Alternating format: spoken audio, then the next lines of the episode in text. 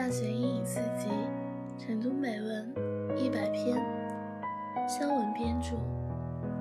一场邂逅，时代与经典的完美结合；一次提高，美式发音与地道文法的双重突破；一次旅行，挣脱应试的藩篱，让阅读成为一次快乐的旅行。我是主播。导演的沈飞，今天跟大家分享 Part Two，名篇佳作。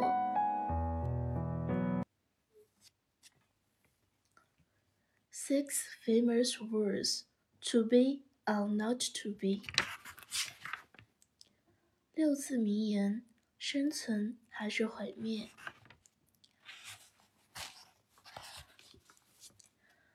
Outside the Bible, these six rules are the most famous in all the literature of the world.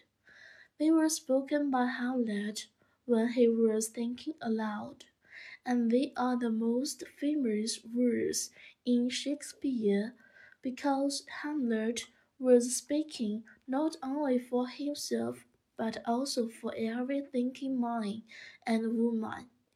To be or not to be, to live or not to live, to live richly and abundantly and eagerly, or to live dully and meanly and scarcely. A philosopher once wanted to know whether he was alive or not, which is a good question for everyone to put to himself occasionally. He answered it by saying, I think, therefore I am.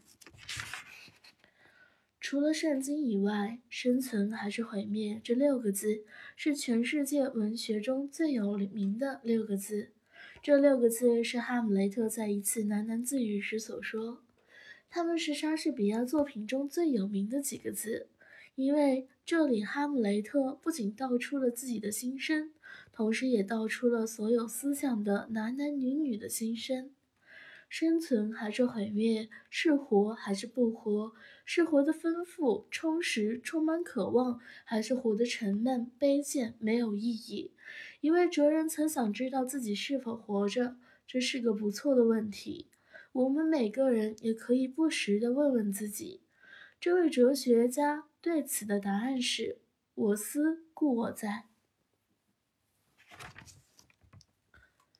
But the best definition of existence I ever saw was one written by another philosopher who said, To be is to be in relations. If this is true, then the more relations a living thing has, the more it is alive. To live abundantly means simply to increase the range and intensity of our relations. Unfortunately, we are so constituted that we get to above our routine. But apart from our regular occupation, how much are we alive? If you are interested only in your regular occupation, you are alive only to that existent far as other things are concerned. Poetry and prose, music, pictures, sports, unselfish friendships, politics, international affairs, you are died. 但是，关于生存，我所见过的一条最好的定义，却是另一位哲学家说的。他说：“生活即是联系。”如果这句话是正确的，那么一个生物所拥有的联系越多，它也就越生气。所谓要活得充实的意思，就是要扩大和加强我们的各种联系。不幸的是，我们生来就喜欢循规蹈矩。试问，除了我们的日常工作，我们的真正生活又有多少？如果你仅仅对你的日常工作感兴趣，那你的活力也就只有到那个程度了。至于在其他方面，比如诗歌、散文、音乐、美术、体育、无私的友谊、政治与国际事务等，你是没有活力的。Contrariwise, it is true that every time you acquire a new interest, even more, a new accomplishment, you increase your power of life. No one who is deeply interested in a large variety of subjects can remain unhappy. The real pessimist is the person who has lost interest. 相反，每当你获得一种新的兴趣， 甚至一项新的成就，你就丰富了你的生活本领。一个对许多事物都有浓厚兴趣的人，是不可能长时间不愉快的。真正的悲观者是那些已经没有了兴趣爱好的人。Bacon said that a man dies as often as he loses a friend, but waking new life by contracts new friends. What is supremely true of living objects is no less true of the ideas, which are also alive. Where your thoughts are, there will your life be also.